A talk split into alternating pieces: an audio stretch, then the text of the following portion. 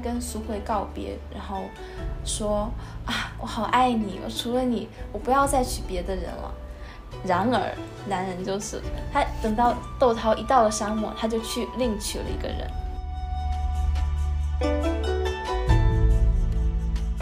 凭什么呀？啊，苏慧跟赵阳台在那边斗来斗去，那窦涛在当中扮演了什么样的角色？然后抽到那个签的号码，就其实也看不懂那个上面的签诗，但是现在就是上了中文系以后，我居然可以自己解读，我不用再找什么师傅帮我读了。比如说《西厢记》，他就把莺莺小象或者叫莺莺遗像印在书的最前面。所以说，不管他那个画自己主张说我是很古代的一个画，但其实这种做法就是一个很明代的做法。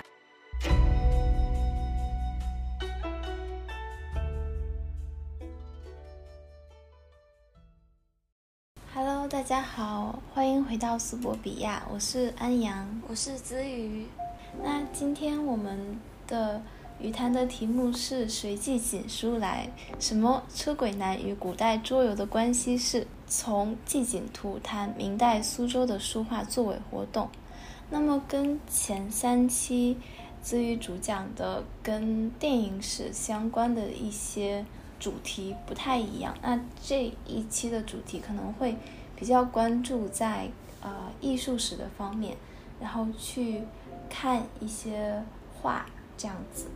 嗯，那我们今天的形式也跟前三期一样，我们会把我们录制播客的过程开放给马来西亚读书群的书友，还有我在青草路中学的学弟妹跟老师来参加旁听，所以这一个节目的录制也会是一个直播座谈的形式。那这边就有几个注意事项，希望大家可以理解跟配合。好，那。在开始之前呢，我想先说一下我的选题的原因。那我本身大学是中文系的，然后现在是在艺术史所，才刚刚读了一年而已。那其实我本身也没有什么艺术相关的，呃，比如说绘画的基础啊，这样。就是对艺术史也是属于一种半路出家的状态。嗯，那我敢于说要去，呃，自己主讲一期艺术史的专题，啊，除了子瑜的逼迫之外，啊，怎么可以迫于子瑜的压力，对，那除了这个呢，其实还有个原因是。我觉得虽然我对艺术史还没有到那么深入和专精的程度，可是我的，呃一些心态其实跟，就可能会比较能够同理。呃，非艺术史专业的一些大众看待艺术的心态，嗯，就是可能我经常在学艺术史的时候，突然就恍然大悟，说哦，原来这件事情我原来想它是这样子，可是并不是，它原来是那样那样子，嗯，所以我在想说，我的这一些小惊喜啊，或者说是一些小发现，或许其实是比较能够贴近大众心理的，那么，嗯，我就。呃，就不顾我就可以把我这些出糗的事情跟大家说，但是其实大家，呃，或许是可以比较受益的，并且从这个可以做一个小小的起点，然后去打开艺术史的这样一个大门。嗯，而且其实孙悦他这一期的嗯讲解方式，他的分享的内容，其实是从文字的一些。嗯，形式，然后怎样发展到一个绘图的形式，就是很多的媒介的转变，是我们可以，就就是孙悦他分析这些文字跟图像的方式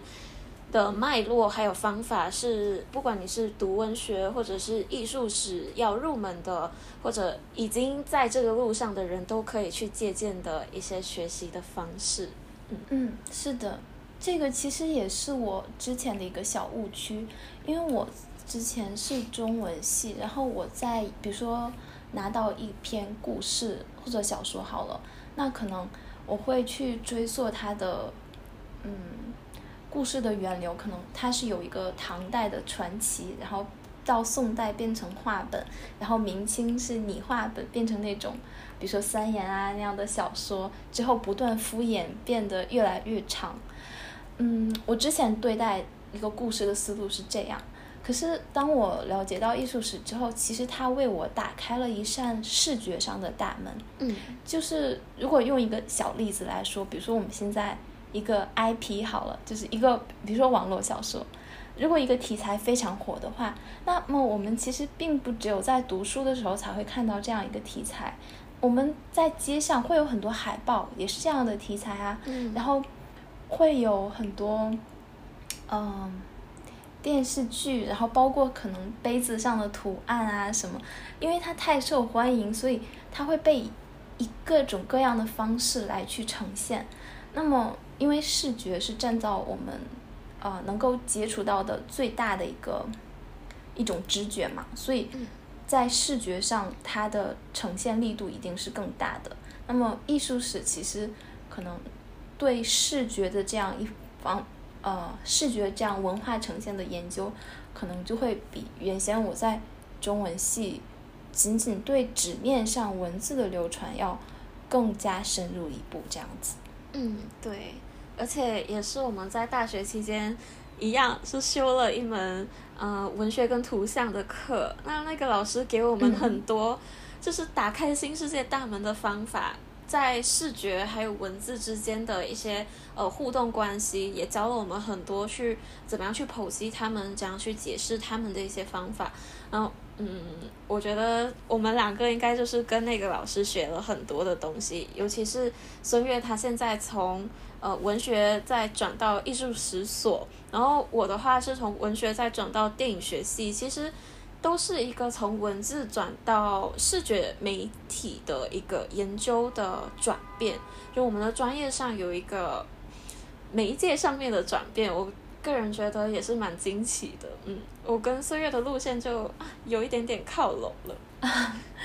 对，但是呃，就大家放松心态就好，这一期不会像前三期子宇讲的时候有那么多的知识点。大家就放松心态，就来听听故事、看看画就可以了。这是一个关于婚姻破裂的故事，是非常轻松的小故事。然后它怎么从一个小故事变成非常完整的一个故事，再变成视觉图像？那孙悦他这一期要做的内容，主要是呃给大家介绍这一系列的呃关于苏慧的故事的演变。好，那我们就进入正题。首先，苏慧的故事。那这个故事是什么呢？它现存就是我们能够看到最早的版本是在《太平御览》中引的崔洪的《十六国春秋前秦录》这一本书。那其实就是崔洪的这一本书，其实已经失传了。他写作年代比较早。那《太平御览》是在宋代的时候的一本书。那呃，在宋代的这本书中转引了崔洪的这一本书。所以我们借这个转引可以看到，呃，早期的书的一个面貌。那其实同样也记载相似版本的还有很多，比如说唐代房玄龄等人做的禁书，也是有，他们都是一个版本下的故事。那在最早期的版本当中呢，呃，两个人物，第一，我们的女主角苏慧，她字若兰，有才学，善主文。就是她是一个才女，并且很擅长作诗啊、写文章啊这样子。那另外男主角窦涛，他是苻坚时为秦州刺史，苻坚就是前秦时的一个皇帝，大概他们的年代就是这样子。那苏慧她嫁给了窦涛，可是窦涛因为要去戍守边疆，苏慧很思念她的丈夫，所以就。做了一首回文诗，并且把这首回文诗织在锦帛上，派仆从去送给丈夫，来表达她的思念之情。那么，什么是回文诗呢？回文诗就是，嗯，比如说首尾相接，然后，啊，每错开一个字，它都会可以念，相当于是我们一般看到的诗，可能是，比如说写四行啊，或者说就是用古代的写法，就从上到下从。右到左就写这样一小段，可是回文诗它可能就会有一些不一样的念法，然后有一些玩趣的呃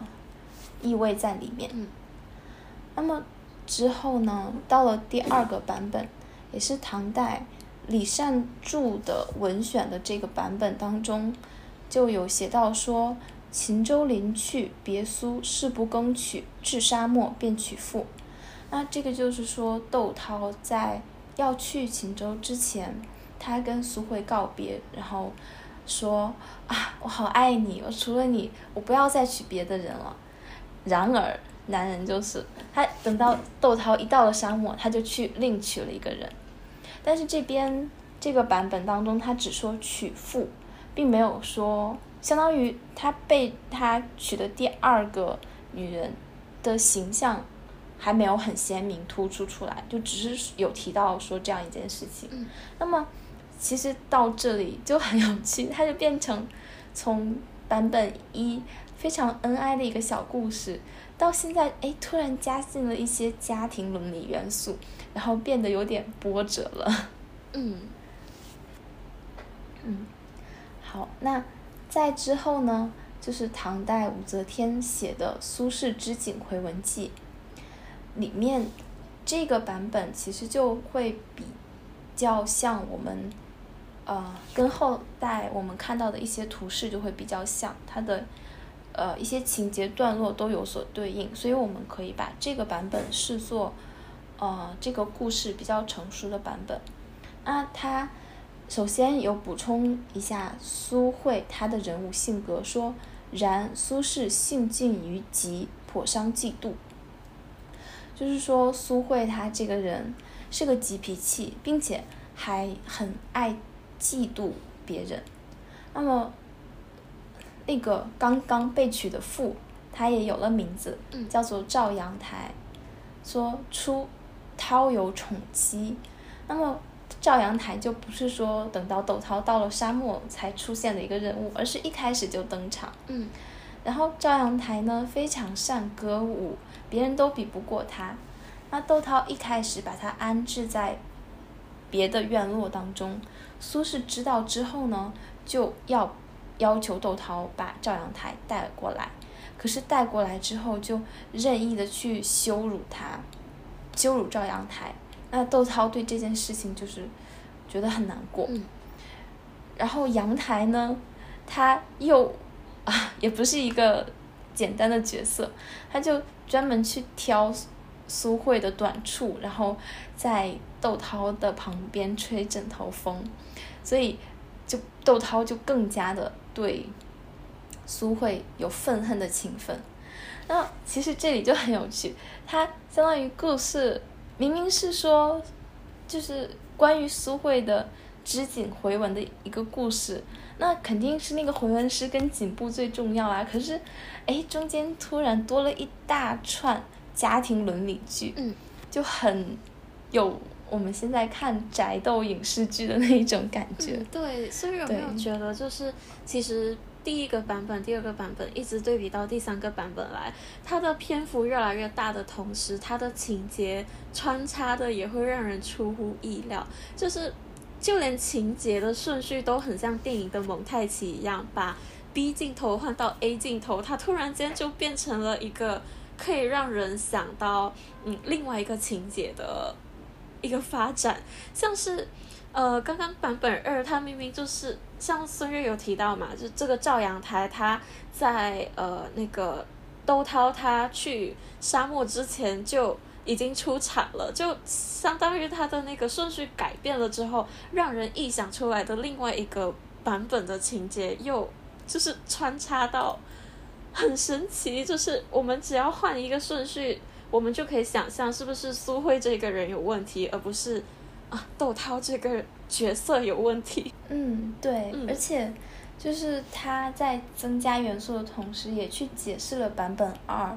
就是明明苏慧那么好，为什么窦涛转头又去娶了别人？嗯，那他这边就做了合理解释，说啊，可能苏慧这个人虽然非常有才，可是性格上会有一点点小缺陷。嗯，对，就是做这种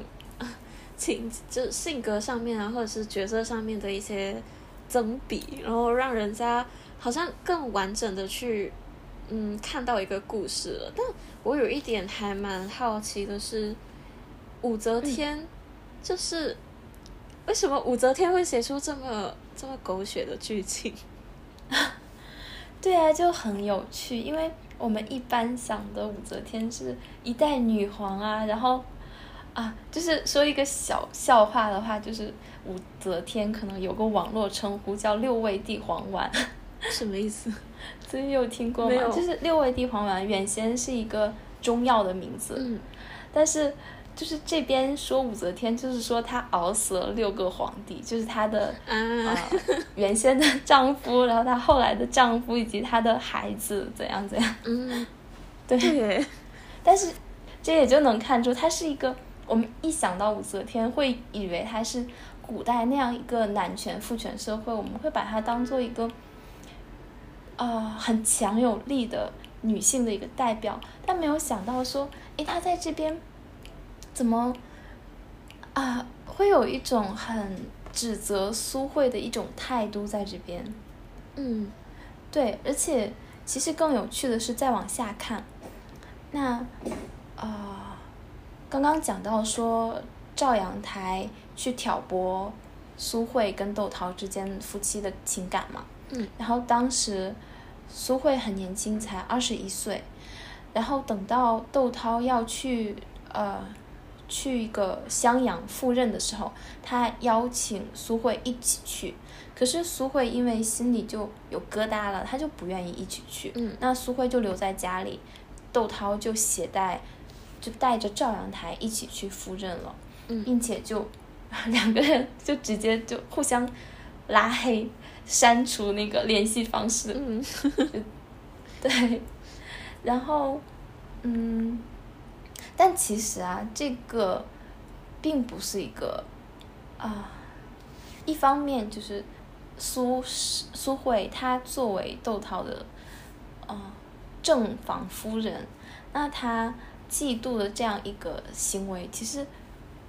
嗯不太符合古代人对女性的一个期待。嗯嗯。那另外呢，窦涛就就把他的妻子丢在这边，然后自己带一个妾去上任，其实这个也。不是一个非常，呃，雅或者说非常符合儒家道德的一个事情。嗯。那之后呢？就还是说苏慧就是，嗯，突然就醒悟了，然后就做了回文诗，然后亲手把它织到颈部上，然后派他一个仆从送到襄阳去。那窦涛看到了这个之后，深。呃，感其绝妙，嗯，就觉得哇，真的太厉害了，并且就是苏慧费了这么大的功夫，他就体会到了妻子的用心，并且呢，窦涛这边很特别的是，他不仅跟苏慧和好，而且他是先因送阳台之关中，就是先把赵阳台送走了，然后才。巨车从胜里迎苏轼归于汉南，恩好愈重，就是他先处理好，啊，这种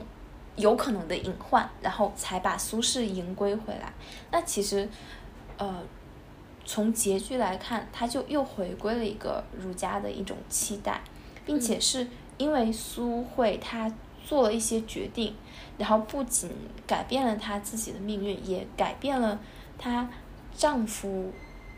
呃的德行上的一些事情。嗯，对，那其实，呃，这就让我想到前几期子宇在讲说杜十娘的时候，然后他就有提到，嗯，可能杜十娘她虽然说跟李甲就是。自己私下想要结为夫妻，可是杜十娘都在做的是一些小情小爱的事情。嗯，那她最后有那样的结局，虽然很可惜，可是，嗯，也是因为她并没有从一个，嗯，比如说古代对于女性的期待，就是你要辅佐好你的丈夫，做贤内助，让你的丈夫可以，呃，好好的读书，取得功名，然后走上仕途，你再。在内可以把家安顿的很好，把小孩照顾的很好。对，那可能其实苏慧在这边就跟杜十娘成为一个很鲜明的对比。那其实不仅仅说他们一个是呃出身很好，一个是妓女，这样身份本身就有落差，更是他们之后的一些行为不一样，所以他们的结局也会有这么鲜明的对比。嗯，而且，但我有一点啊。要要岔开一个题啊，就是我觉得唐代的这个苏轼《织锦会文记》，它读起来没有很艰涩，就跟我认为的唐传奇好像有点不一样。是我的，是我离中文系生活太遥远了，还是我的这是真实的感受？就所以有没有可能还好？对。呃，因为它其实也不是传唐传奇，它是一篇祭文。那唐传奇可能是用呃比较文言的方式来写，并且不是有说有人认为唐传奇是其实是那些考生，然后写好之后悄悄塞到考官门缝底下当做推荐用的。对，所以他可能会比较注意文笔方面的问题。那祭文的话，可能更多是把故事表达清楚这样子。嗯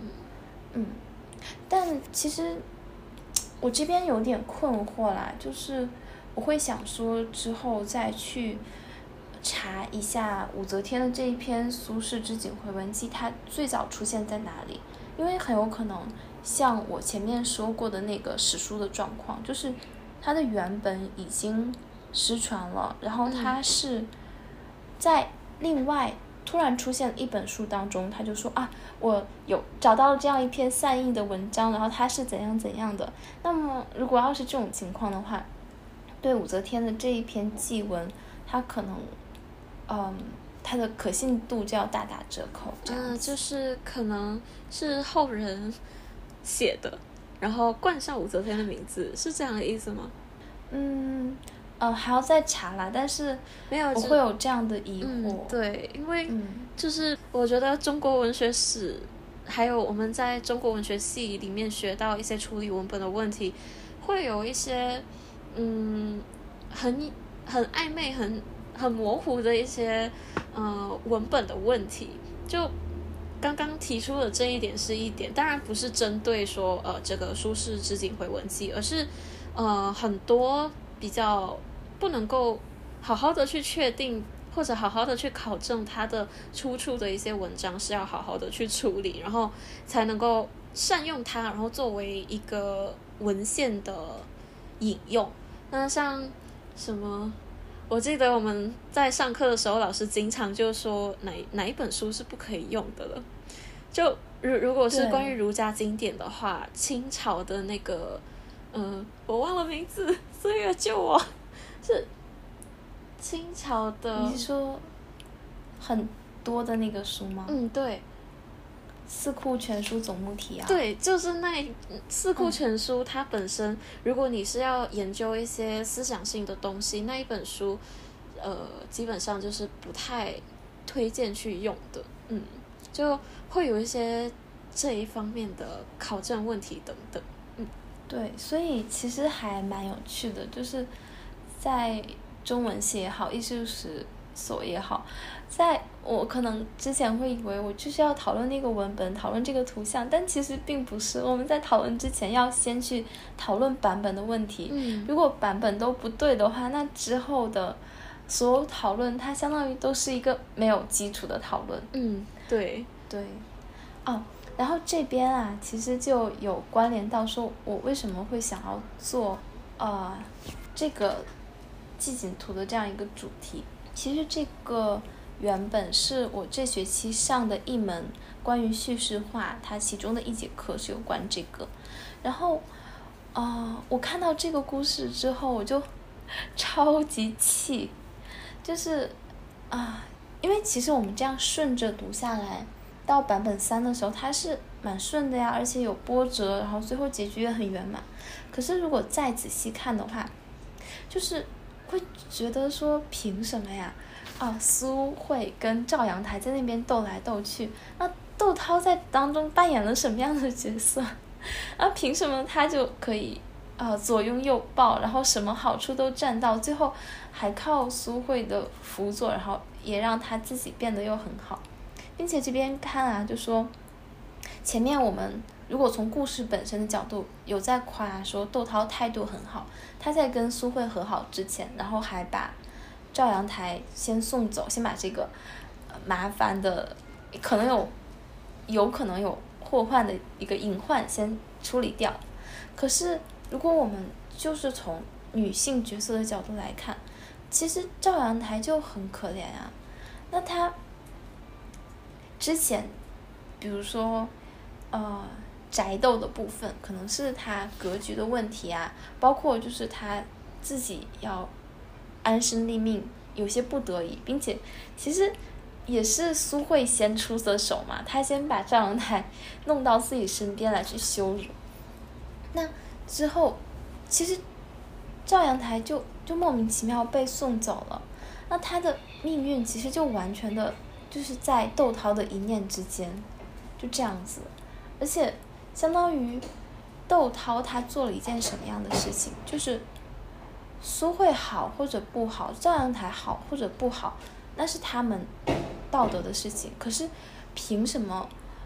啊？就是比如说，我们单来比苏慧跟赵阳台，那苏慧一定是一个又会改过自新，然后又是很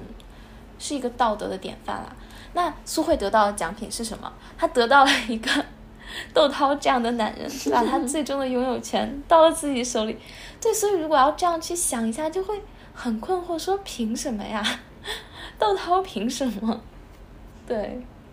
然后我记得我当时也很气，然后后来跟子宇打电话吐槽了一堆，然后还有说说我甚至在脑补说我去编一个呃故事结尾，假如说呃像穿越小说啊或者是什么，让苏慧突然就有了女性觉醒的意识，那么。可能苏慧在那边就不是说用织机可怜巴巴的织一个求和的书给自己的丈夫，而是说，那她要不要组织起一个那种纺织女工，然后去做一个创业自己的商业？对，那甚至就可以说她在创业的同时，赵阳台也加入进来，然后就是在这种用啊用自己的。劳动来去改变，而不是说靠争宠去怎样的时候，把赵阳台原有的一些，呃心思也正了过来，然后两个人就这样子，嗯，至少打造出一片属于自己的安身立命的天地。反而窦涛就让这个角色淡化，然后不再出现在后文的故事当中。嗯，对，很有当代女性的那一种，就是。啊，不一定要爱情，就是会有自己的事业，还蛮理想的一个状态。虽然在唐代可能这样的嗯场景、这样的情境不一定会出现，但是一个很好的穿越小说。嗯嗯。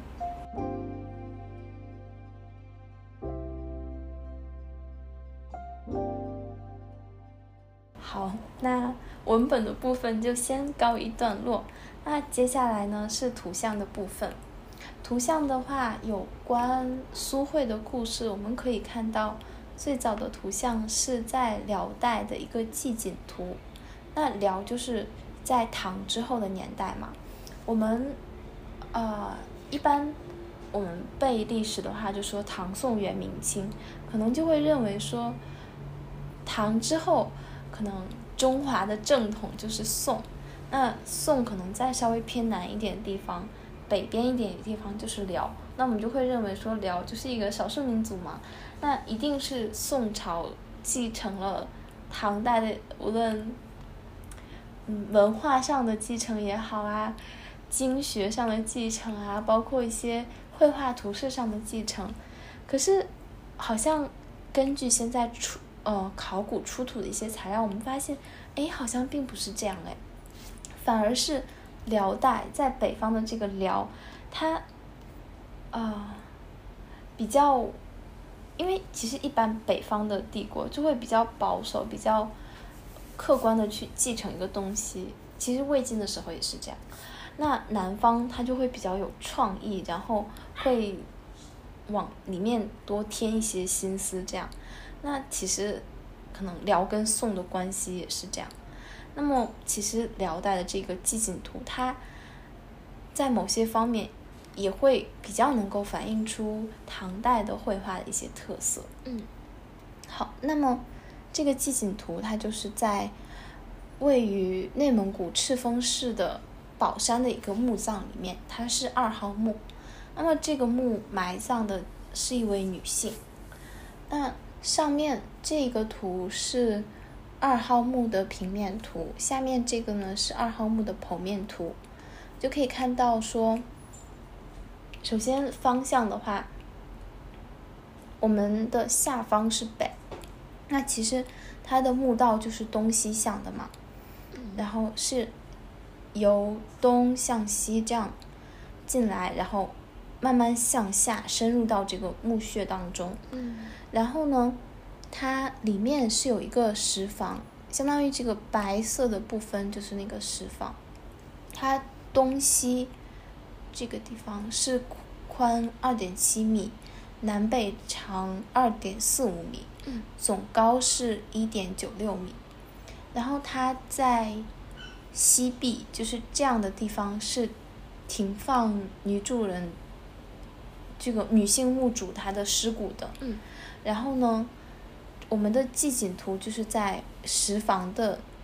南壁这边，嗯然后另外还有一个宋经图是在石房的北壁。那么我刚才说的这个，呃，石房的高度的数据，其实也就相当于可以作为这个画的一个参考，因为画就是壁画嘛，就可以看到它是，嗯、蛮大的一个画。嗯嗯哎，那我想要插个话问孙悦一个问题。嗯我我们在上那个文学图像课的时候，老师他不是有说到说，嗯，就是这些死亡空间，也就是陵墓里面出现的话，其实是对墓主或者是对呃前来要就是祭祀祖先的一些子孙有一些像道德上的指示，一个教诲吗？那孙悦觉得，就是延续刚刚武则天的那一个呃关于苏慧跟窦涛的故事的嗯一个内容，还有呃它背后的一些道德期待，然后再转到辽代的这一个呃墓室里面的话，有没有什么就是这一方面的解读的可能？就是不是说那一幅画是装饰性的，还是它其实另有含义？嗯，我觉得自愈这个问题非常好，因为像另外一幅宋经图，它的内容就是这幅宋经图也叫做杨贵妃教鹦鹉图，嗯。他说的是，呃，杨贵妃跟唐玄宗，就是他们有一个非常漂亮、全身雪白的鹦鹉，然后呢，这个鹦鹉是可以口吐人言的，然后，嗯，有一天他就说他自己可能会有祸患，于是唐玄宗就让杨贵妃教那个鹦鹉去念心经，嗯当然结局是这个鹦鹉最后它还是没有避免那个祸患，但是大概也是一个女以女性为角色的一个故事。那关于啊、祭景图跟诵经图它的故事的对应啊，以及跟死亡空间具体的一些，这个还是有很多的讨论的。但是就单有这两个故事都是女性角色，并且也会有一些道德上训诫的意味，就可以看到说，并且其实它就在离墓主人最近的地方，所以它一定是不会只是光说哦我要花花绿绿的很好看就好，它不会，它一定是有一些道德上的一些意涵的。嗯那么这个意涵可以说是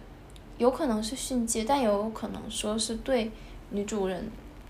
赞美她有一个很好的什么样的德行啊，或者是怎样。对，嗯而且另外一个比较能够证明的就是，在这个墓室它的墓道啊，包括两边的走道，其实都有很多图绘。可是那些图绘，呃，一个是比较辽代画风，另外一个就是他们是可能画了一个服侍的人的样子，然后端着一些衣物啊、食物啊、器具什么的，那那它的意义肯定真的就跟离女性墓主最近的这两张图就很不一样。其实通过这个对比也可以看出，说这两幅图它的是有那样的意思的，对，嗯。那我们来看一下季景图的样子，它大概就是这样子。嗯，可以看到很明显分前景跟后景。前景呢是有一列人，后面是搭配着有点状的树，两丛竹子，这边还有一棵芭蕉。就是人物前后，人物跟后面的植物其实是一种比较分离的状态。这样一看就会觉得它的搭配有一点点刻意，可能远不如我们能够想到的宋代啊或者元明时期人物跟山水融合的非常自然、非常妥帖的那个状态那么相像。但是呢，它就跟比如说唐代新疆出土的一些画就会很像，它其实真的就是很能够反映。唐代在中国绘画技法还没有那么发达的时候的一些特征，然后包括像日本正仓院，我记得也有个屏风，就是一个树，然后跟一个女性的这样一个搭配。另外呢，其实树跟女性的搭配，呃，虽说后来绘画绘画技法不断演进，那么它会处理的把这个空间处理的很自然，可是其实这种传统也一直有留下来。就是侍女跟树木的图，我们就可以看到，好像唐寅吗，它有一个同音侍女图，好像就是整体是在一个呃很自然的廊道内，但是还是一棵女一个女性站在一棵大树下面，那么可能后来就变成一种习惯，被后代画家继承了这样子。嗯。嗯，那我们来看一下前面的人物。这边画面左边的这三个人，首先先说一点，就是中国古代绘画，它就不像西方绘画，说我要比较写实，人有多大，那我就画多大；我高，那我就画的高；矮，我就画的矮。那中国不是这样，中国的话是它会通过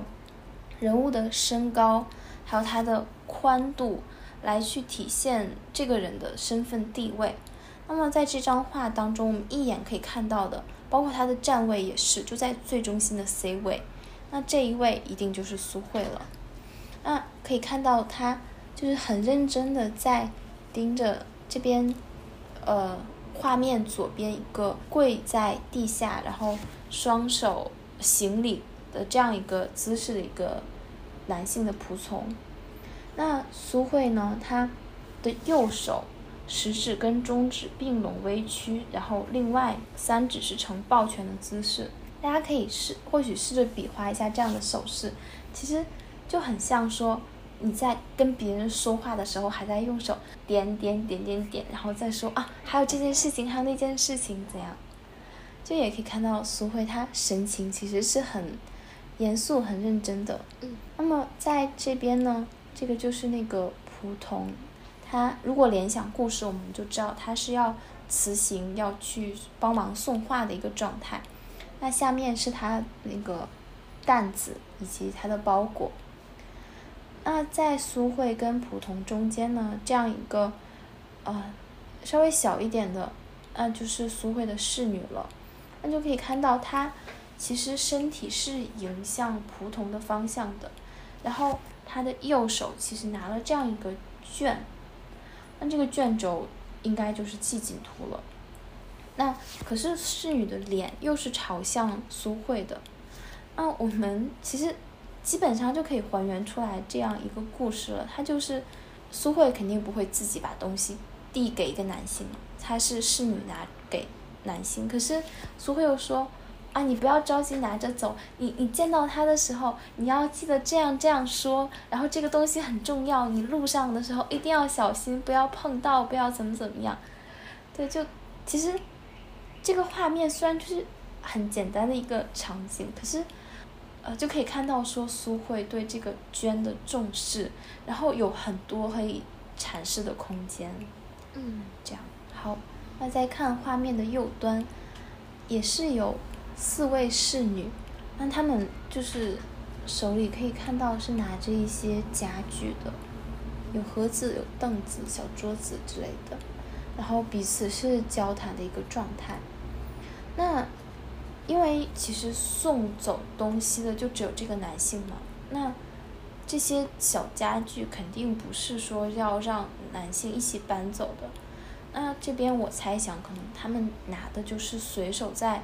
服侍苏慧需要用到的一些东西，这样子。那这几位侍女可以看到，就是苏慧的排场，她是一个刺史的夫人，那其实等级也是非常高的。然后另外啊，刚刚讲到画法的部分，就可以看到这样的衣纹的褶皱，然后包括就是在衣褶。的那个地方用深红色去加深，表现纹理，就跟顾恺之的《女史箴图》就有非常相像的部分。那在这个季锦图的左上角，它有一个棒题诗。那这个棒题诗呢，有一些破损。那去试读它剩下的部分，写的是什么什么“征辽岁月深，苏娘憔悴什么难认，丁宁之际回文锦。”表妾平生缱绻心。那这边，呃，仅看诗文的话，就很明显，这边“丁宁之际回文锦，表妾平生缱绻心”是能跟图像最有对应的地方。刚刚苏慧的那个手势，然后不断的去说，就是在叮咛，就是不断的嘱咐的这样一个情景，并且他的这个。不断的嘱咐就可以看到他对这个锦帛寄予的厚望，并且的确这样一个锦帛就是改变他后来命运、改变整个故事结局的一个关键性物件。所以说，表妾平生缱绻心。嗯，然后啊，那再看前面的这个部分，其实就有一个很有意思的地方，他这边写说征辽。那如果大家还记得的话。前面我们说这个壁画，它是在一个辽代的贵族墓葬当中的，可是他在诗当中写征辽，这就是一个很有趣的事情。那我看到有人就说，嗯，因为他的墓室，我前面也有说，它外面是比较辽人画风的，然后这两幅图呢是比较。呃，像汉人唐代画风的一个东西，那所以有人就猜测说，是不是辽代贵族他在修这个墓葬的时候，他抓了一批或者征用了一批呃汉人的俘虏，然后这个俘虏呢？虽然说他画这个画，他是有粉本，就是草稿那个稿本的，可是他在写这首诗的时候，就暗自的把他对辽代的一些不满的情绪就加注在这个地方。这种猜想，乍一听觉得说哦蛮有趣的，可是如果我们就是还原当时的情景，仔细去想，他会有那种 包工头，类似包工头的存在。那辽代贵族他。或许对汉文化没有那么了解，那他在下面真正负责这个工程的人，甚至有可能就是汉人，他有可能说会对这样一个，呃，敏感词汇不了解吗？包括说那一个工匠他为什么就是就要要去做这样的事情呢？所以其实就不是这个说法就不会那么成立。那另外我也有看到讨论说辽在。史籍就是书面的地方，他真正用文字称自己为辽，其实是比较后期的一个事情。那这个墓葬作为，呃，辽代早期的一个墓葬的话，那可能当时就不还还不算是一个敏感词汇。但是针对这个说法，又看到有人举出相关的例证，嗯，就是说，其实，在口语当中。现在能发现一些证据证明说，虽然书面出现的稍晚，可是，在口语中，辽人在比较早的时候就已经管他们叫辽了。嗯，就是时间大约跟这个墓葬相当。其实关于征辽的具体意涵就还有待讨论。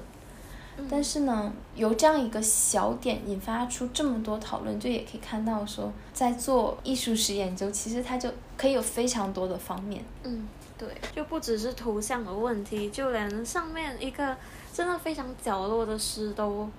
嗯，有很多可以诠释的空间。其实由这个诗文的内容，我们也可以对应到说，我们刚刚讲故事文本的地方，它。其实有可能就是比较第一阶段或者第二阶段还没有那么呃家长里短。虽然说它的时间比唐代晚嘛，但是有可能就是这个图像在民间流传的时候，它就还是用了一种早期比较固定的一个呃版本这样子。另外的话就是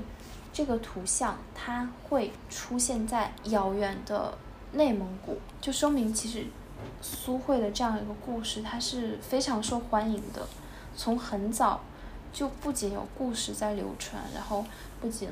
文人会做一些诗文去赞美它，它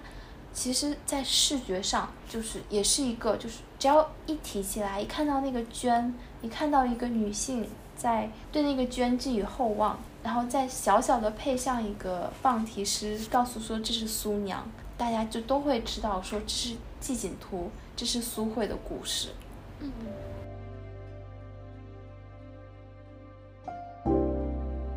那么，在这个之后呢，我们就来到明代。我要讨论的是明代的《若兰玄机图》。大家都记得嘛？苏慧字若兰，然后玄机就是那个它的回文诗很奇妙的那个部分。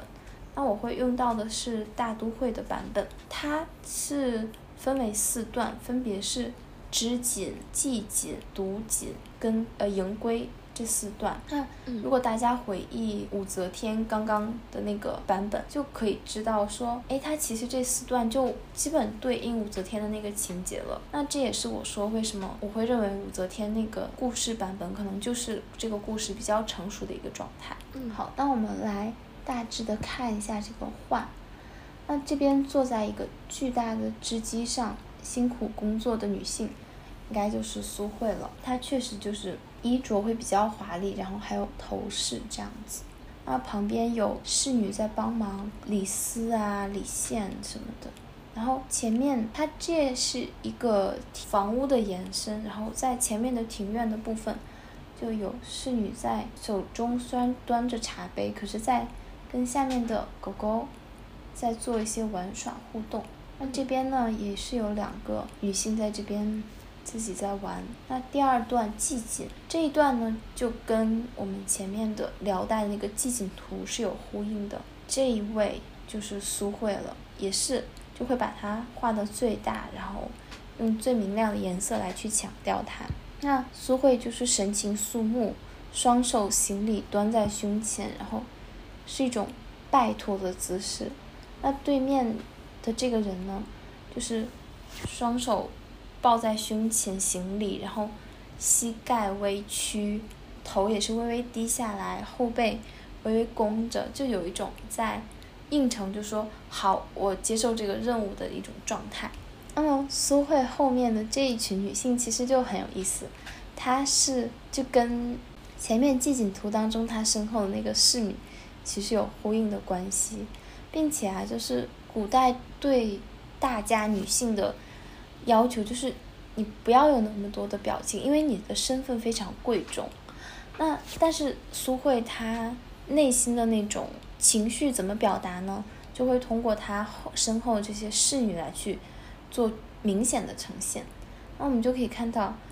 他们手中拿着的这个包袱，应该就是那个织好的锦布，然后。两个人在这边就是小心翼翼的整理再整理，就可以看到珍惜的程度。然后后面有一个女性自己在偷偷的拭泪，并且她们全都眉毛低垂，就是一种又兴奋又激动，可是又替苏慧很委屈的那样一种感觉。但又觉得说啊，终于守得云开见月明，应该这样之后他们夫妻就会和解吧，就可以看到很多。暗暗的情绪在其中流动。嗯，然后我这边要先说一点，就是因为它是一整个横的卷轴画。那中国的卷轴画的阅读就是，呃，大概打开一臂的距离，从右向左这样去读。然后这幅画它是连续的，可是我只是把其中的重要情节去截了出来。那其实像这个织锦，它这边就是用一个空地去区隔了两段。那这边其实就是那个系紧的这个小角落，就是上面直紧它房屋的这样一个延续。所以它整个图画它是没有。刻意的给它分开，然后或者用文字去做区隔，它整体是一个连续的这样一个段落的。嗯，对，就是一时同图。嗯，不好说，因为可能一般这样子我们就会把它读成就是四段了。那如果是出现在同一段当中，可能说异时同图会比较更合适一点。但是确实就是这样子，在看的时候，它没有呃明显的区隔，可是时间就这样子，随着你从右向左的观看，时间就这样流动。嗯嗯，有一种走马灯跟那个嗯连环画的感觉啊。对，有，而且它的构图本身，因为它要带很多关于情绪跟情节流动的呃一个效果嘛。那像刚刚孙悦形容，他从织锦然后到系锦的这个段落，就苏慧她的梳妆打扮，她的服装全部都不一样了，然后就移到另外一个空间来，然后到系锦这个部分的时候，呃，苏慧她穿。就是穿着鲜艳，然后后面站着一群女性，然后帮他做了一些，嗯，就是情感上面的一些表达。那我我个人觉得还蛮有，就真的还蛮有电影的感觉的。就如果是细细去解剖它的话，某一个画面还有某一个叙事的方式，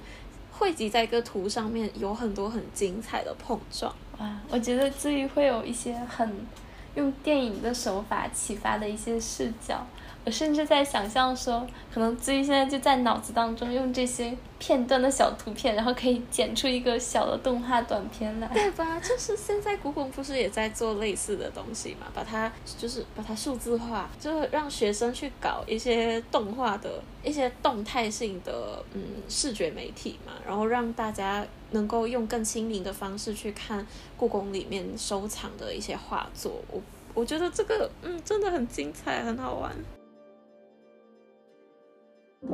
那回到画面的话，第二段系锦，它跟第三段读景，其实中间有一大片的石头跟树木来去区隔。到了读景这一边，就是可以看到围了一圈人，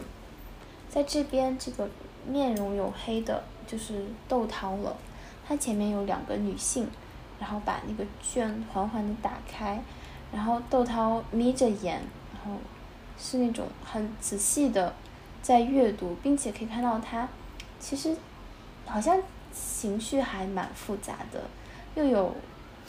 嗯被这个卷感动到吗？可能又在心里盘算说，那未来我要做什么样的决定？这样子，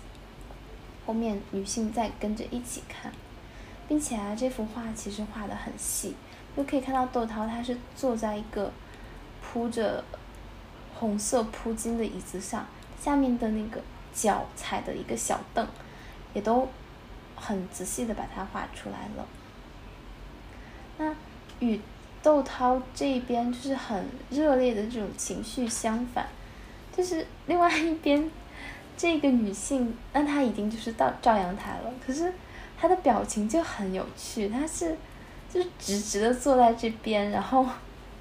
就是也没有说凑过去看，或者说去阻止窦涛啊怎样子，就是一种很落寞的状态。那在照阳台身后呢，我这样一圈女性，就可以看到她们手里拿着一些器具，包括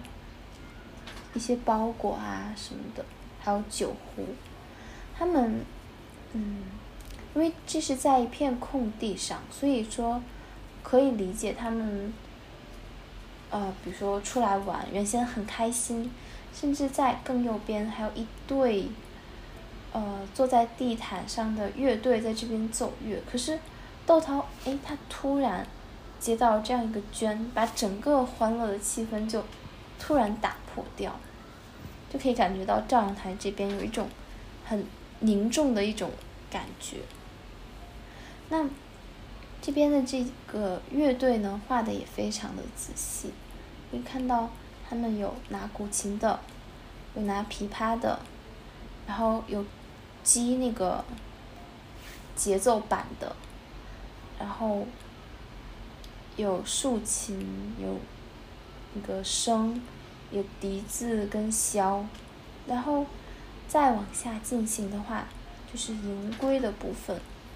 那窦涛最终还是决定说要把苏慧带回来这样子。那银龟他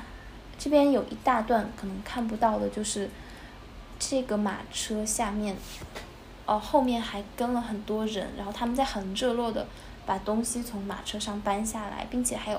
抱小孩的那个呃照顾小孩的侍女，相当于他们真的是把整个家都搬。回到窦涛的这个工作的地方了，紫衣的这一个就是窦涛了，就可以看到他左手哎抬起来，面带笑容、满面春风的样子，就很想是说这么多年我不见你还好吗？然后很想要来一个对苏慧来一个拥抱这样子。那苏慧呢，她双手就举起来，然后蜷在面前，其实。这样一个动作，大家或许可以比划着试一下，它就是又在拭泪又是在掩面的感觉，它是中国绘画中很典型的一个哭泣的一种表示。那苏慧就是情绪非常激动了，终于，嗯，我没有办法维持仪态，然后就是多年的委屈就这样宣泄出来了。那跟在苏慧身后的这些侍女呢？也可以看到他们也是很激动，然后在哭，而且眉毛都是有点像八字形这样耷拉下来。对，其实中国绘画它可能没有那么多阴影啊，或者是去对面部肌肉的表达，可是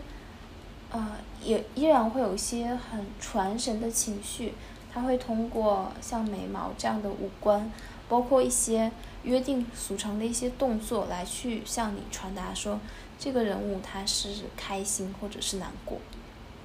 后面就是，呃，窦涛的一仗了，就可以看到他们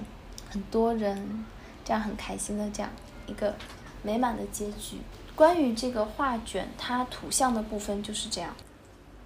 我之前有说到这个它的版本是。大都绘本，那它其实在当时是有很多很相似的画的版本的，那它都是可能分像这样分，呃，就是四段也好，几段也好，来去表达这样的故事情节。有的甚至就是你会觉得除了个别画法，可能衣纹的技法不一样，或者是袖子的颜色不一样，其他部分是完全一样 copy 下来的。那除了图像的部分之外，最重要的就是。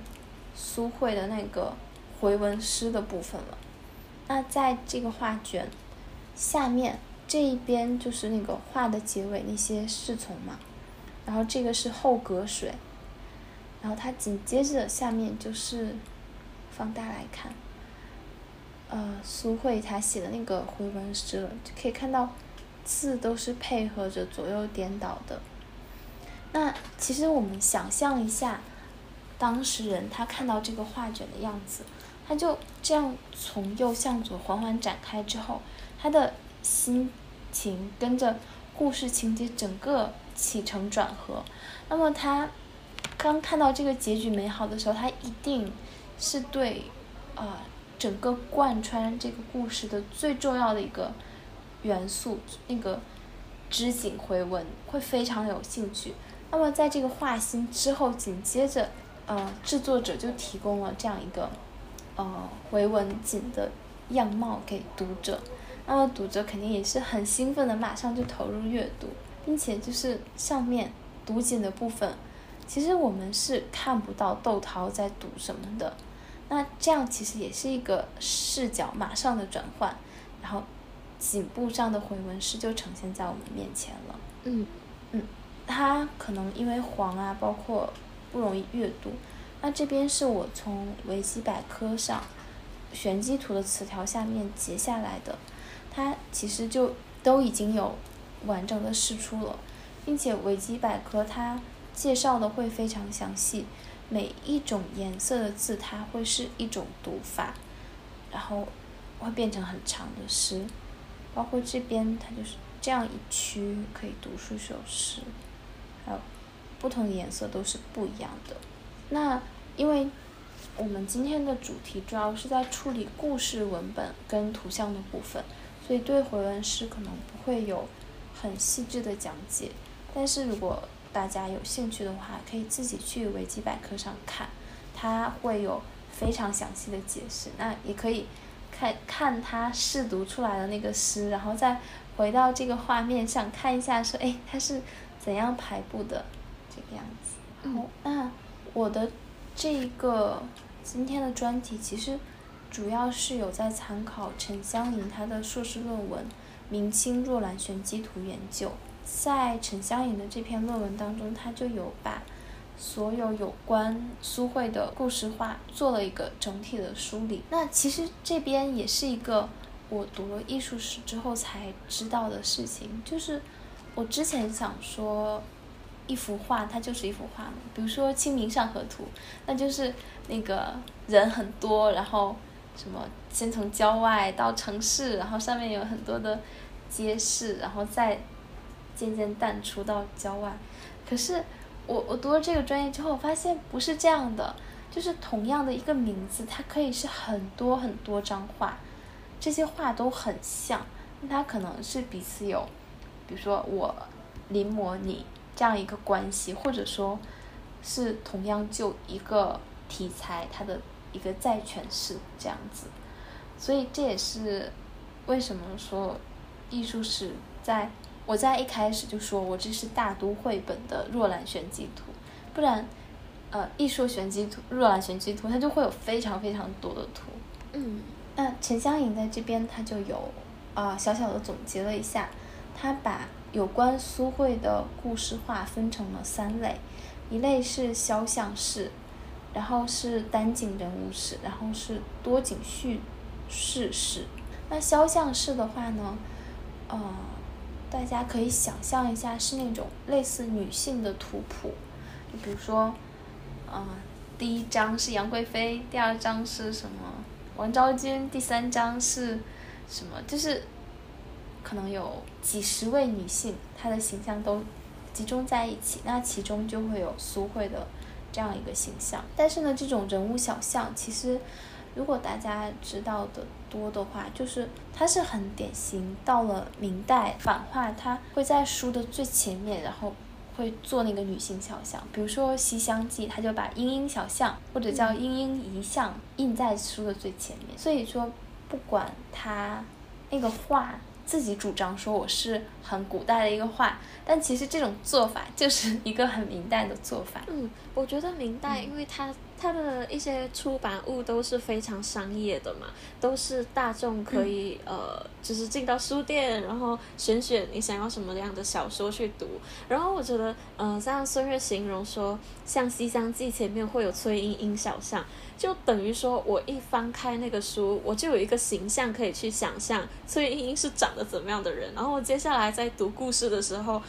那个小象会在我的脑海里面一直在活动。对，嗯，就自己说的很对，它其实是一种非常迎合市场的一种行为。对，然后那时候明代的小说，它的呃，就除了是小巷之外，它在故事的可能呃第几章之间，或者某一个非常。呃，名场面的段落的一些页数之间，它也会穿插一些版画，然后那些版画都是把，比如说像那个《三国演义》里面，呃，三顾茅庐的那个场景，然后把它画出来。那你读到这里的时候，你再翻到下一页就可以看到，它就是那个三顾茅庐的那个画面，或者是就是在那个文字。的上端或者下端，它也会印一个横幅型的版画，然后让你一边看，一边感受那个画面。然后其实像到明代，他们就不仅仅他们的出版的书，不仅仅说是我要把这个故事印出来，他就会非常重视版画的部分，甚至会请非常有名的，比如说像陈洪寿。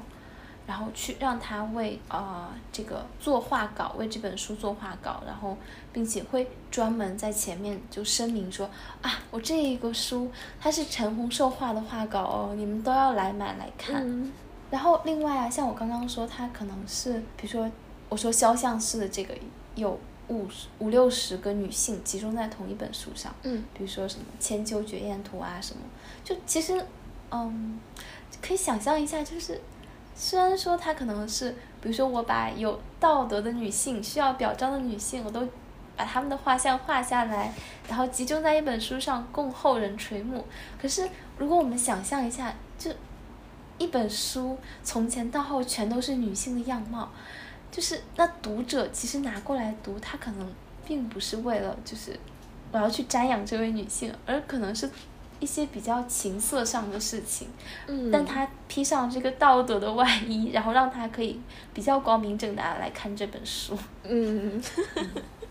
对，就是一种很迎合市场的行为，嗯，对。那说到第二类单景人物式，就呃，其实可以作为代表，就是我们刚刚辽代的那个寄景图，它就只有一景，一景，就是苏慧要把。锦帛寄送出去的那样一个场景，对，嗯，但是因为这个故事大家都非常的熟悉，所以就哪怕是一景，也就可以马上联想到整个故事情节这样子。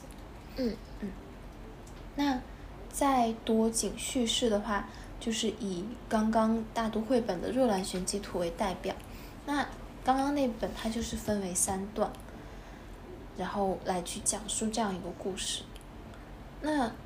呃，我记得这些传世的故事的话，可能有二十余种，那多景的这个部分就有十九种，并且啊，就是这十九种其实真的都非常非常的像，它不会说像我们季景图跟若兰玄机图差别这样大，而是把这十九种就摊开来。几乎就是同一个图，然后这些图呢，现在有一些是收藏在不同国家的博物馆或者是大学的博物馆，然后有一些是因为在拍卖会上有出现，然后所以我们能够看到它公开的图像。那么可以想见，就是相似的画作，其实嗯，一定在民间还会有非常多，并且这个只是呃在经过。这么几百年流传下来，我们看到的样貌，那在当时它一定是更多更多的。那么为什么就是同样的图式会有这么这么多的图呢？那这样就要引入到今天的一个重点，就是关于苏州片这样一个概念。那么什么是苏州片呢？苏州片就是在呃大概晚明的时候，然后在苏州地区制作的。并且冠上说，我这幅画是唐、宋、元甚至明代的书画名家做的画，可是它其实并不是，它是一幅伪作。那么，对于这些苏州片，我们传统的印象会觉得它是伪好物。那伪好物这个形容呢，其实是来自米芾对一件传为钟繇黄庭经的评价。就是米芾经过米芾的鉴定，他认为说这个《黄庭经》其实并不是钟繇写的，可是呢，他又觉得其实他写的很好，就虽然不是钟繇写，但他嗯质量非常的高，也很有艺术价值。那么米芾就管这样一件作品叫做伪好物，就是它虽然是伪作，可是它是一个好东西。嗯，那么我们以前对，呃。这些苏州片质量比较高的苏州片，可能也就会认为它是伪好物这样子。那其实像这些仿画的话，最有名的就比如说是仇英，他就非常擅长去从流传下来的一些古代图式当中，去借用图式当中的一些布局构图啊，或者是人物画法，然后甚至去模仿一些动作。可是原先的动作是干这个用的，他之后把它用作了干别的用，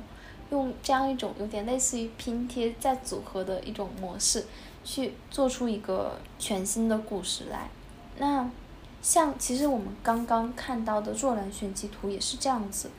就是这幅图，如果大家有留意，我在介绍的时候就会说，旁边有一些呃人物或者情景，它是非常奇怪的，比如说像第一景，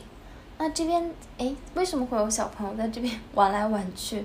他好像也不去帮忙女主人织锦。那另外比如说像中间的这一丛乐队，它其实跟韩熙载夜宴图就非常的像，几乎是一模一样的一个图式，包括像这边的一些人物的画法，就是很球英的风格，包括像这个建筑它的延伸，就是呃，如果对球英熟悉的话，马上就会想到球英的《汉宫春晓图》，对，但其实呢，这个图甚至它也。并不是求英的，而是说，因为求英在当时它的那种创新，让大家非常的喜欢，以至于说，就是很多人都来模仿，呃，类似求音的这种画风画法，对，嗯，那么，其实它就是一种为了迎合市场需求而产生的一种商业性的仿作。其实这也就是如果。去考虑时代背景的话，就是到了明朝中后期，大家对古董的收藏就会非常的狂热。然后，比如说像文正亨他的账务制，文正亨就是文征明的曾孙这样子。嗯嗯。然后他就会专门在指导说啊，你要买什么，你不要买什么，这件古董你要拿来怎么摆怎么用，然后去指导大家。嗯，包括像很有名的收藏家，比如说，呃，董其昌，比如说向元变，他们都是就是到了明代就会很注重古董的收藏。嗯，没有素月这样说，我突然想到他们很像，呃，现在我们可以看到那种带货的什么 KOL，对吧？教你怎么怎么买一个比较好的口红，怎么去认一个比较好的。呃，服装的什么衣服的品质之类的，对，有点像。嗯，嗯，但是比如说我们现在的口红可能是工厂流水线出来，每一件都一模一样。可是，那他们就是更多是教你去辨识，说什么样是更好的一个作品。那其实就很有意思啦。这些买苏州片的顾客，他。虽然商家肯定说啊，这是很有名的画家画的，你就买就好了。可是顾客他其实是知道的，就是这个，他就是一幅伪画。可是他觉得说，哦，尾画我挂在家里也很好看啊，那我就买了。啊，其实有很有趣的事情是，我现在书桌的旁边就有一个梵高的夜星空夜下咖啡屋嘛，就是有，嗯嗯。那个的拼图，然后我把那个拼图拼好之后，用画框一个立体画框粘起来，摆在我桌子旁边。啊，对，我觉得我的这种心态其实跟当时明朝人就蛮像，就是他肯定不是，嗯，梵高的原作啊，但是我会觉得说，嗯，我很喜欢这个题材，并且，它会让我联想到梵高，并且我觉得它是装点我这个书桌很好的一个。方式，那我就把它买回来了。嗯，我觉得也跟今天孙悦的主题有点像，就是把画，然后跟游戏连接在一起。然后至于是什么游戏，就待会我想要问孙悦，嗯，就是想要孙悦帮我们揭晓。就关于游戏，因为你的那个文宣是写说它是跟桌游有关系嘛？那是，嗯，就是玩跟一些画作有什么样的关系啊？因为。就是我其实这边我主要是在介绍故事跟图像，就是很基础的部分嘛。嗯。那它具体如何去阅读？如果有兴趣的话，可以去看陈香莹的这一篇硕论，他会对整个若兰玄机图从制作端到消费端都有很明确的讲。但是呢，呃，我也有看，就是说，简单讲就是，嗯，这样一个图卷，那可能在当时人他就不仅仅说我们是拿过来欣赏用的，那它也是就是在当时，因为明代也在流行才女文化，嗯，女性其实不管是名门闺秀也好，比如说文征明的孙女文淑吗？就是有非常多很有名的女性，包括妓女，她们的画、她们的诗集也在有流传。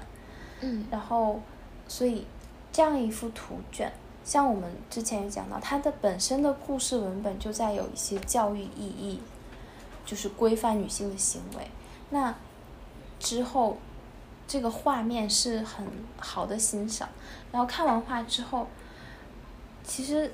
啊，那样一个。回文诗就可能大家聚在一起啊，然后去来看，说哦，我能读出一首，你能读出几首，变成一种互动性的玩乐。嗯嗯。然后我看到的资料说有，好像就有一位父亲，然后觉得这个画很好，然后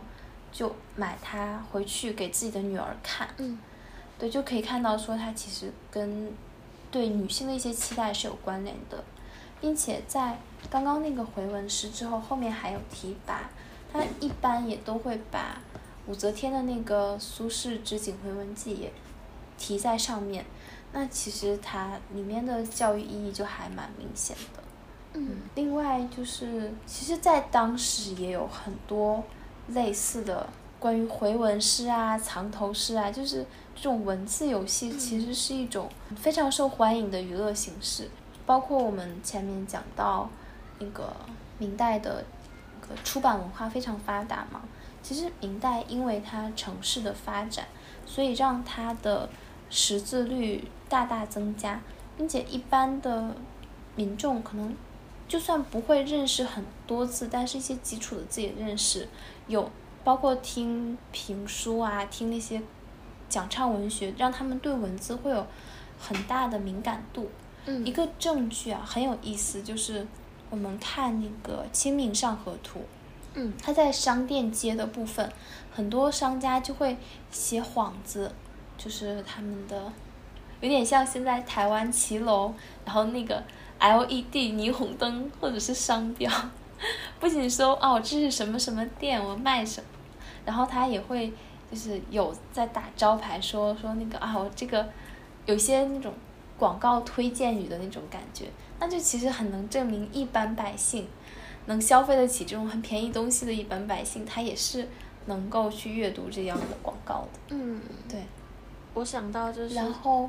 嗯，没有，就是好像经常在古装古装剧里面看到，嗯，什么猜灯谜这样子的东西，其实都是跟文字有关的一些游戏。啊，对。嗯。哦，其实还有就是因为猜灯谜，可能我们想到的都是一个书生跟一个大家闺秀的才女，然后怎样怎样，通过这个文字游戏就互生情愫。嗯。呃，但另外一个比较俗，呃，世俗比较大众文化的一个例子是去寺庙抽签。嗯。那个签诗，我因为我们这边那种拜拜的文化不是很发达。我不知道子瑜那边我知道，一定一定很多。我们这里大概会有，就是一个签筒里面应该有上百支签吧，然后每一支签都有一首诗。那我我小时候其实也很喜欢去，嗯，就是去求签，然后抽到那个签的号码就其实也看不懂那个上面的签诗，但是现在就是。上了中文系以后，我居然可以自己解读，我不用再找什么师傅 帮我读了，就还蛮有趣的。那些签上面的诗，其实大家也可以留意一下。马来西亚还蛮多的，因为我们这边寺庙还很多。当然现在不能去寺庙了，就嗯，等到之后有机会的时候可以去翻一翻。而且其实有一些寺庙就是更加完整的寺庙，他们还会嗯在里面。就在那些签挂着签条的那个板下面，也放有一本签书。我记得台湾应该也是有很多的呃庙里面都会有。你抽到，比如说你抽到三十三号签，然后你你看不懂那个诗，你可以在那个就自助去对去读一下，对，去翻一下 第三十三页的那个诗，它有就是怎么解释。那如果没有这一本书的话，你就是打开自己手机，然后 Google 一下你自己的签文，或者是你的签的号码，然后可能我们的签诗上面其实也会写我们是用哪一个。比如说哪一个信仰体系，哪一个你你求的是哪一个神或者哪一个版本的呃一个签，就它的签一组一组的，其实好像每一个寺庙都是不一样的。然后你就找，就找了之后就有点像周公解梦，你就是对着那个 Google 里面给你的结果，你可以找到一模一样的，就是帮你解你抽到的那一你求到的那一支签是什么意思。对，就可以看到这种文字上的游戏，或者用文字去承载一些民间文化的这种行为，其实就从那个时代一直流传到现在，在我们的生活周边还都可以看到一些印记。嗯，对啊，很神奇。对，好有趣。嗯，那另外前面我。呃，关于寂景图的部分，主要参考的是乌红跟李清泉他们写的《宝山辽木材料与视读》。那这本书就会比较偏向考古学的方法，像上面我那个平面图、剖面图，也是他们考古学上去做定位，然后画的线描稿。嗯，那其实也很有趣啊，就是相当于上下上面的这本书跟下面这篇论文，就是。啊，很两种，嗯，研究艺术的思路，上面就是这种很理性的在认知，然后下面是一种比较偏向文化的那样一种感觉，对，然后还很有意思。对，我觉得我们在做这些写作的时候，有一些很神奇的地方，就是每个人用的参考材料跟。就是引用的一些文献都可以看出这个写作者的思路是什么。就明明两个非常不一样的研究材料、参考资料，你可以把它拼在一起，然后汇整出一个内容。对啊，然后，嗯，我记得前两天我们我跟子瑜做那个暑假规划，子瑜说让我写书单，我说我不要写。其实也有一个原因，就是，嗯。我是想说，在这个假期去重新回头再读一下我当时在准备艺术史的时候已经看过的那些书。嗯。因为我发现说，我们比如说一个研究，那它可能是有研究材料，然后你的研究方法以及它的诠释的方法，其实嗯比较是这三点来去决定这个研究是什么样子。嗯。那我。我现在对艺术史有一个最初步的了解之后，我会突然间发现说说，哎，原来有一本吸引我的书，但其实是它里边研究的内容在吸引我，但是我可能现在在觉得我重新再读，我会对它的研究方法可能，它到现在它就会有点过时了。嗯嗯，对。然后包括说，有一些我会觉得说，啊。比如说像考古啊，它就很难，它啊这么多年它的出土的材料就这么多，然后我们可以看到比较可靠的画就那么多。那么大家用有限的材料，为什么就是比如说大师就是大师？为什么大师他就是可以很不一样？那就是他的那个论证的部分就会非常的精彩。嗯，对。所以就是很有趣，我觉得之后再读书可能就要从。研究材料、研究方法跟作者本学者本身的诠释，然后再去去仔细的分辨说，那我这本书吸引我的是什么？然后，呃，或者我要向这本书学习的是哪一方面？嗯嗯，对。那关于回文诗的部分，就请大家去参考维基百科上的内容了。另外，其实最后关于。若兰选集图，我有个非常推荐的是，在二零一八年台北故宫的展览，它的名字叫做《为好物：十六至十八世纪苏州片及其影响》。那其实就把这个关键字敲在 Google 上面，就可以了，那它就会出现当时展览的那个网址，它的那个页面的标头就是这个部分，它下面也会分单元，就是呃，把它整个布展的思路以及一些那个藏展品的那个呃电子图档都放上去。那如果大家去参考这个，会比较能够。呃，了解当时这个展览的脉络，那其实，嗯，这个展览它是一个真的非常意识上的创新，因为可能我们一般会认为说，博物馆嘛就是放真东西的地方，那博物馆如果收藏到了假东西，那其实是很砸牌子的，甚至就是可能还会有，嗯，比如说你的董事会啊，或者是。那国力的可能就是一些公家机构会追责你说，哎，为什么你把有限的那个一年有限的采购资金，然后你去买到了一个伪作？对，或者说，比如说像台北故宫，它可能采购的比较少，是一些历史传承下来的藏品。那那像以前它就很难啊，它就只有在展示那些什么范宽啊、郭熙的一些名作。那其实大家看都看腻了，并且那些名作，并呃，而且是真作的话，它那个纸是非常脆弱的，它不可以很长时间的在外面展览。那么，其实这个专题它很特别，它就是有用到那些平时没办法被拿出来展览的那些藏品，就是我们说的伪好物、假画。那虽然是假画，它就没有研究价值了吗？其实并不是，嗯，怎么说？就是可能传统中国，我们能看到最早的画，比如说唐宋好了，那它其实那张画，它也未必就是唐宋当时的画，它可能是，比如说有一个当时那个名画家，他画的原作我们称为 A，然后呢？那呃，因为这个画很脆弱，那他在他的收藏过程中，大家又都很想拥有这幅画，怎么办？那比如说我收藏，我就再请画家过来临摹一个版本，那我把这个称为 B 好了，就把它仔仔细细的临摹下来。那 B 虽然是临摹，它可能在一些气韵上，如果非常讲究的话，能看出差别。可是如果在后续流传过程中，A 消失了。我们只有 B 了，那我们也其实是可以通过 B 来去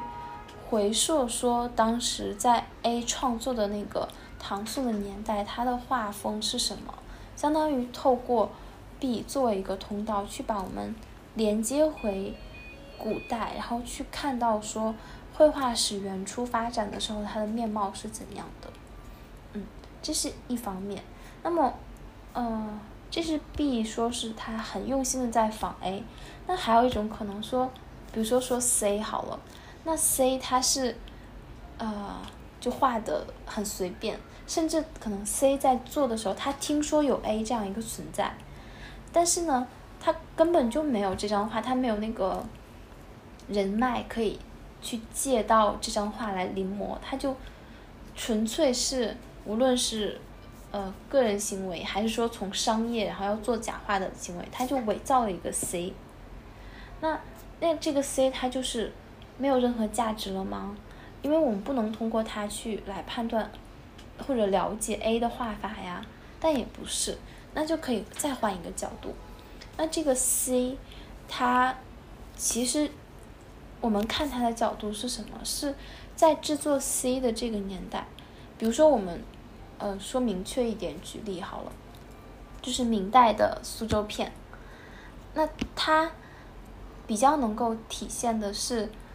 比如说明代当事人他们怎样去认为说他们心中的唐代、宋代的画会是什么样的，什么样的画法是符合他们心中对古意这样的认识的。虽然说可能我们现在的出土资料会说发现说啊。他们的那些画，跟真正的唐代其实完全不一样。那肯定我们是要以出土的一个出土资料为准嘛，因为出土就是它画好就马上埋起来，然后又我们再度打开就会重见天日，而不是说像一个流传的画，它不断被收藏，然后不断怎样，这其中有太多的可能性了。所以出土资料是最准的，但是那个明代的苏州片，它就会反映出来明代当事人的精神状况是什么，包括。呃，我说过他们怎样去认为唐宋的画，明代的绘画史的发展是什么？那其实相当于这个 C 对，呃，艺术史学史，它就有一个可以研究的贡献在。嗯，其实也跟我们上一期讨论，呃，其实也跟我们上一期讨论的主题还蛮。就是我们鱼谈的部分聊到的问题还蛮像的，就是关于呃这些流水线的产品啊，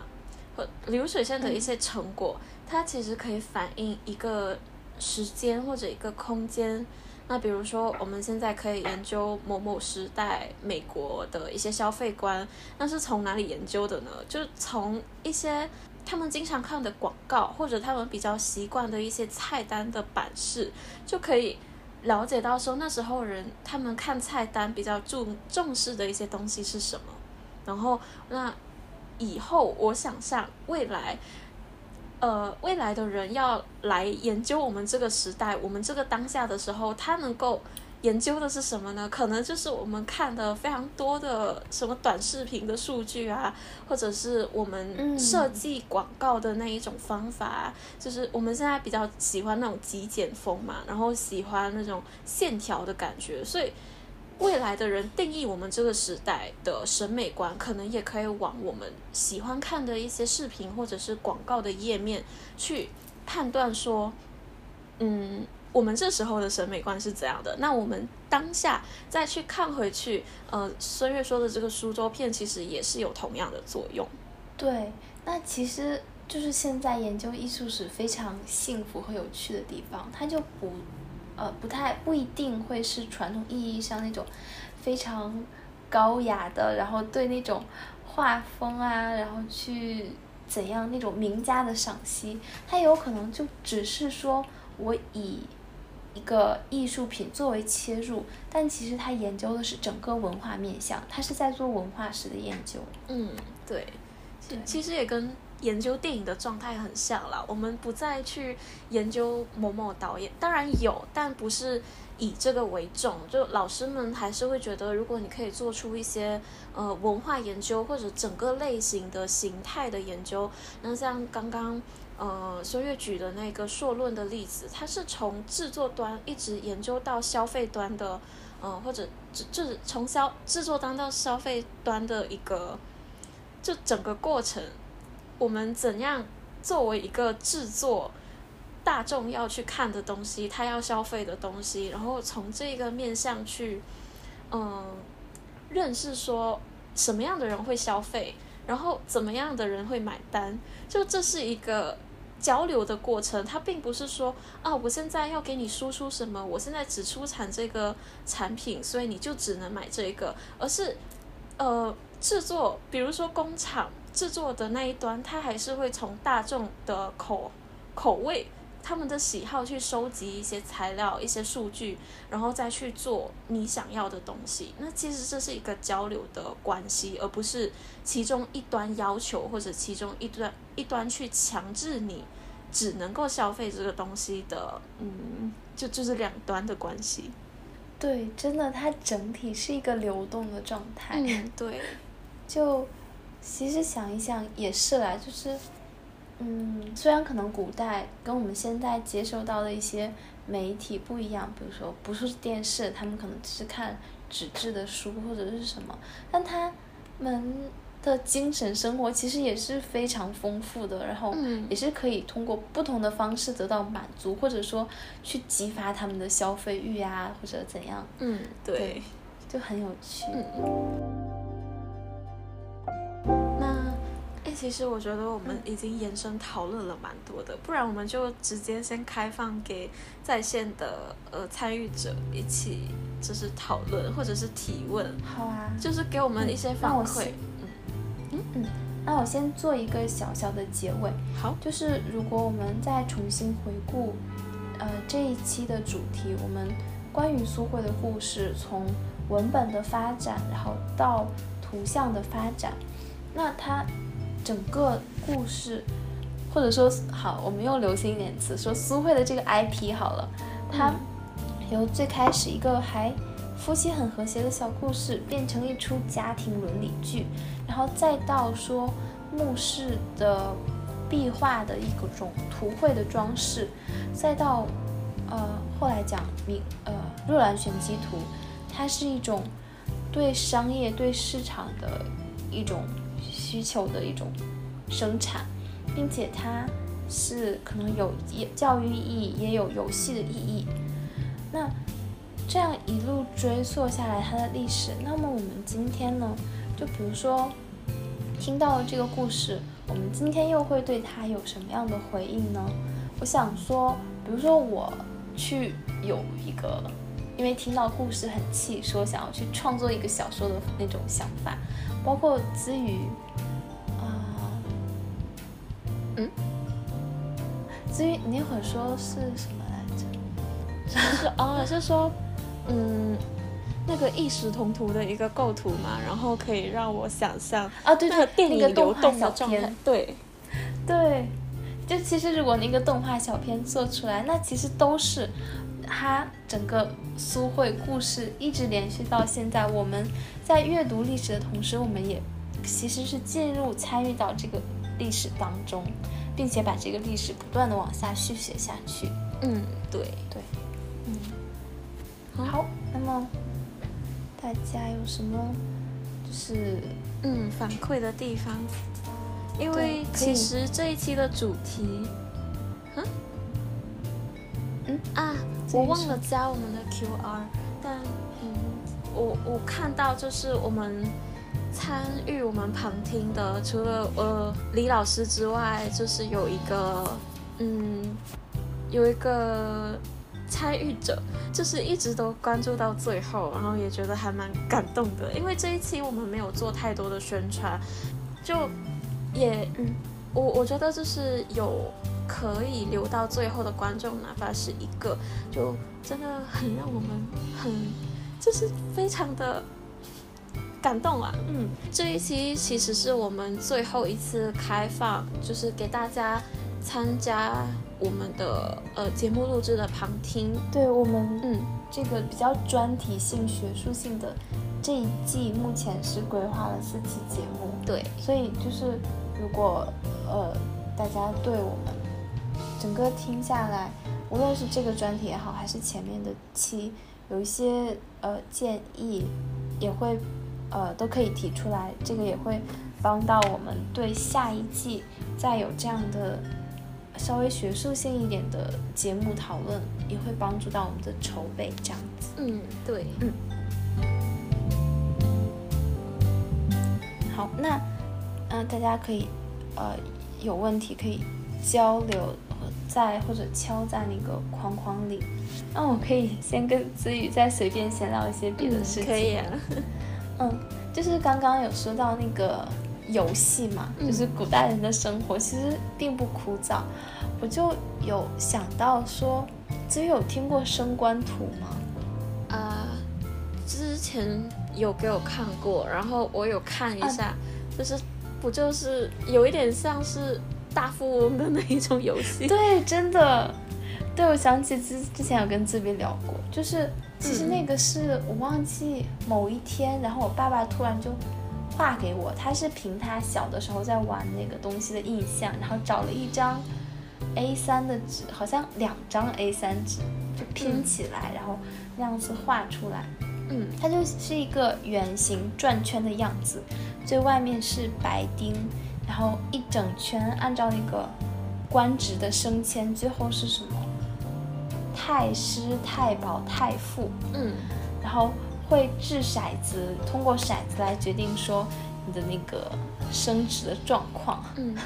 其实那个相比较选机图的话，它的游戏性就更强，是很明显是更娱乐的一种状态。嗯，对啊，嗯，还对，还蛮有趣的。就是真的整看起来就很像大富翁，你的，而且就是就连身份都可以有变，就不只是财富上面或者是一些物质上面的升华，而是身份上面都有变，跟大富翁就有嗯很不一样的地方。对，然后我有小小的查一下，那个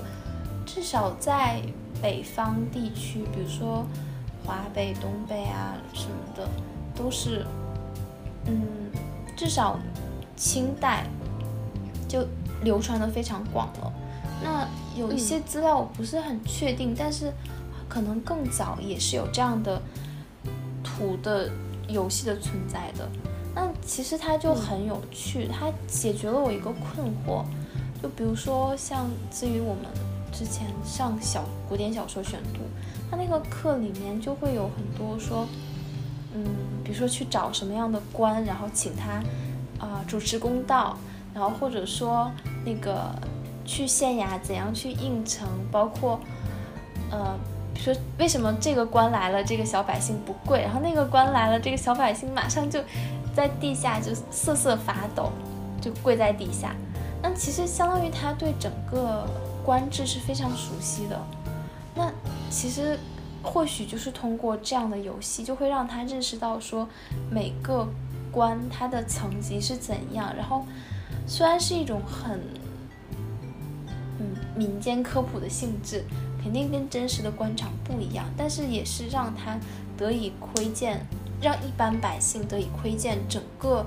在当时的权力机构是如何运行的一种状态。嗯，那其实，对，这样就解释了说，那个。在明清的俗文学里边，对小说、对官场的描述，为什么就描述那么专业？可是可能似乎一般百姓也都看得懂，对这样一个状况。而且，呃，可能也跟但但就不说清朝，可能跟明代的那个，就岁月记得吗？老师也有提到说，明代其实知识分子他们并不一定要当官，而是。他们读了很多的书，他们就选择去做什么散人啊，然后作家、山人啊，就好像去四处旅行，或者是隐居山中，然后去做他们要做的事情。那就是感觉上整个知识水平提高，然后也使得很多可能就是很多人他们的抱负都不只是在要。呃，当官，而是有了别的出路，有了别的规划，就还蛮，嗯嗯，跟我们还蛮接近的。那有没有就是在线的朋友有想要留言的，或者呃想要多问的，就算不是今天的课题也好，嗯，就是别的课题也可以，我们可以做交流。然后也不用担心，你们就算开麦了，我们也没有办法录进去，因为，呃，我们的录音设备跟我们的嗯直播设备其实是分开来的，所以录到的只有我跟安阳的声音，不会有呃听众的声音。我们有看到其中一个听众有说很开心能听你们的座谈会，谢谢。对。呃，就我们也很谢谢你一直陪我们陪到最后，因为现在其实已经挺晚了。嗯，好，那就是啊，先没有什么话的话，告一段落也没有关系，因为嗯，对，虽然这种在线跟子宇的直播目前第一季就是这样子，可是我们的播客账号会后续有持续的更新。对。可能会是一些比较轻松、比较日常的话题。嗯嗯，哎，至于我们的那个暑期规划，是不是那个已经上线了？已经上了。嗯，对。那其实呃，大家也可以很欢迎后续继续听收听我们的播客。嗯，然后就当做一个很轻松的生活的消遣，或者是一种啊，在繁忙都市生活中。茫茫人海，然后一个小小的陪伴或者慰藉。嗯，对。嗯，然后，呃，对，告一段落也没关系。我我在想接下来还要说什么。啊，对，我们的文艺的那个我们苏博比亚文艺群其实也会一直持续的跟大家保持联络，所以有什么嗯，就是想要分享的读后感啊，或者任何生活上面的琐碎事，或者呃对我们的播客有什么样的期待，也都可以在那个群组里面去发表，就是去传送给我们看，我们一定都会细心的阅读。嗯，那就非常感谢大家。嗯，谢谢你们，也很晚了，陪我们陪到最后。嗯，对。那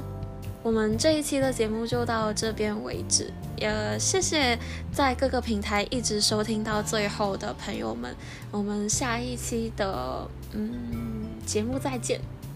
拜拜，拜拜，再见，大家晚安，晚安。